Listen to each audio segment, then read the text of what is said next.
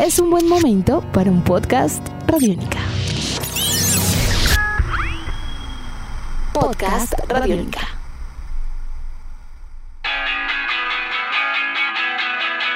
Comienza la segunda semana del Tour de Francia y tras lo sucedido en la primera, las sensaciones en torno a la participación de los nuestros pues han sido positivas.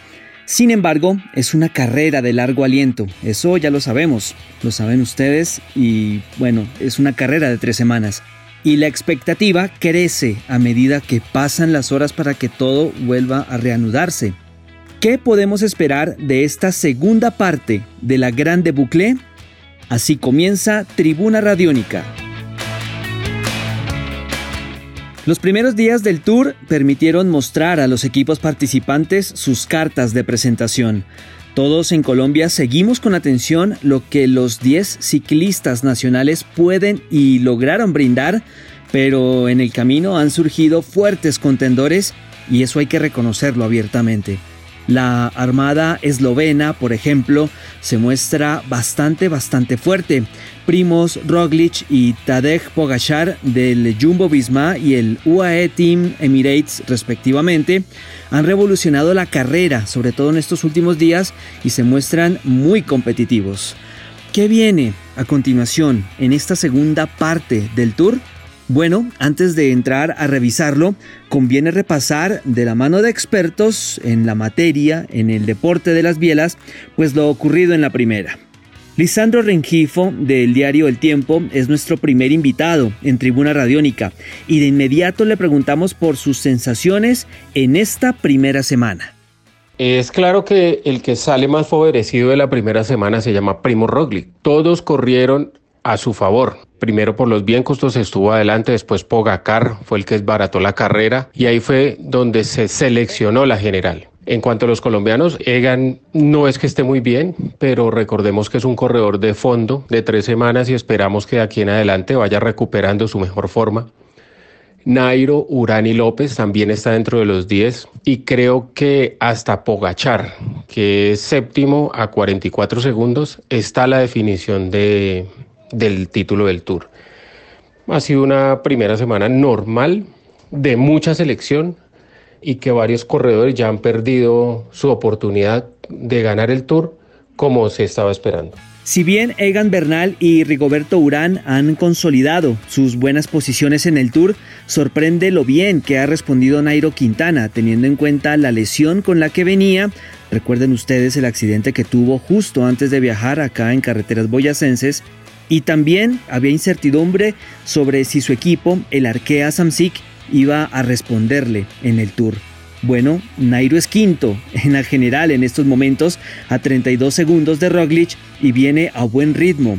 Invitamos ahora en Tribuna Radiónica a David Cañón Cortés, periodista deportivo con más de 30 años de experiencia, seis Juegos Olímpicos, en fin, a que nos dé sus sensaciones acerca de la actuación de Nairo en estos primeros días. Hola Juan Pablo, ¿qué tal? Muy buenas tardes. Pues indudablemente la participación de Nairo Quintana ha estado por encima de la expectativa.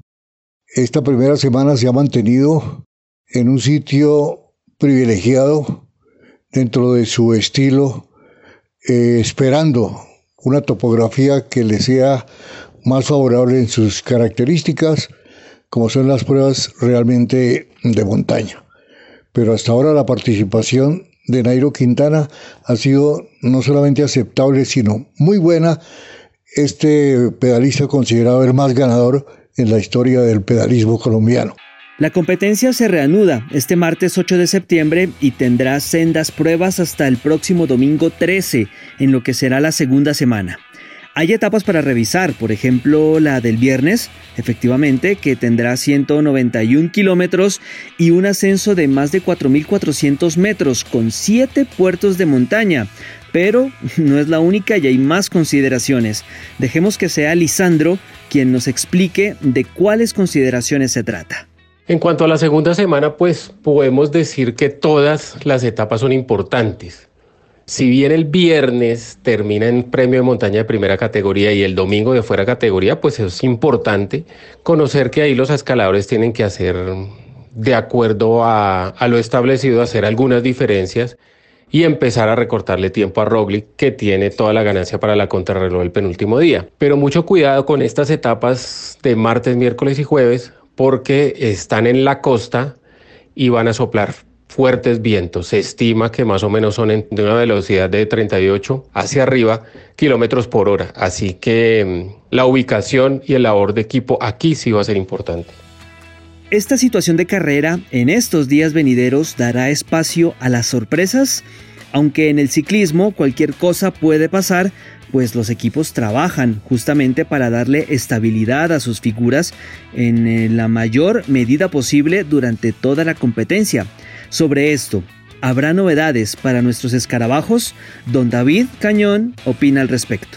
En cuanto a lo que podemos esperar en la segunda semana, pues yo esperaría que se mantenga esa posición. Ni siquiera pienso que Egan llegue al liderato porque cuando se es líder se tiene un ataque permanente del resto de, rivales aspirantes también a la corona.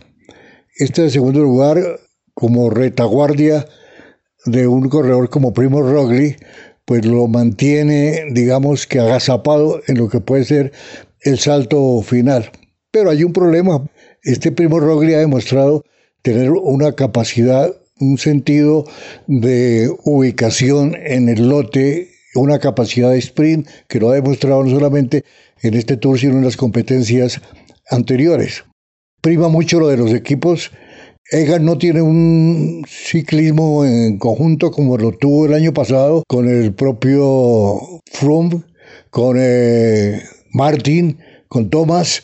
Esta vez no se ve tan sólido el equipo de Ineos, pero de todas maneras lo que sí se sabe es la calidad que tiene el corredor zipaquireño.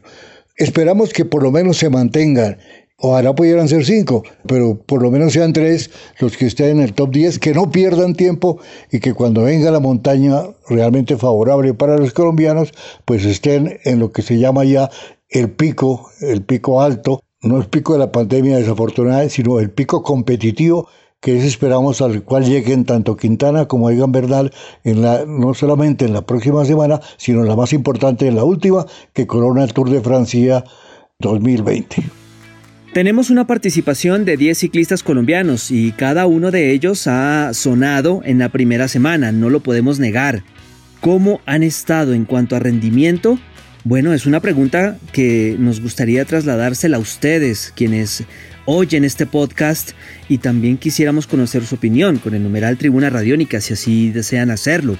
Por lo pronto, cerramos este podcast con las sensaciones de Lisandro Rengifo, experto en ciclismo del diario El Tiempo, con su percepción sobre el tema. ¿Cómo les ha ido en cuanto a rendimiento a los nuestros?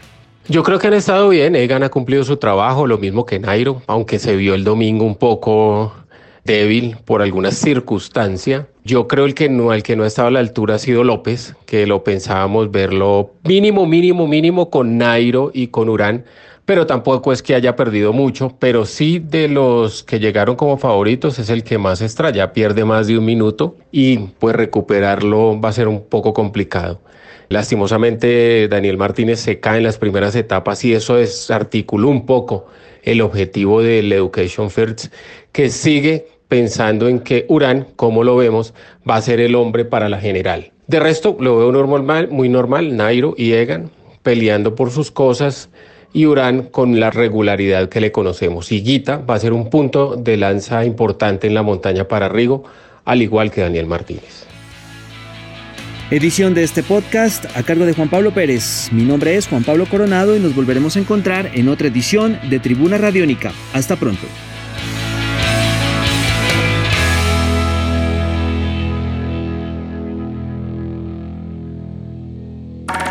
Nuestros podcasts están en radionica.rocks, en iTunes, en RTVC Play y en nuestra app Radionica para Android y iPhone.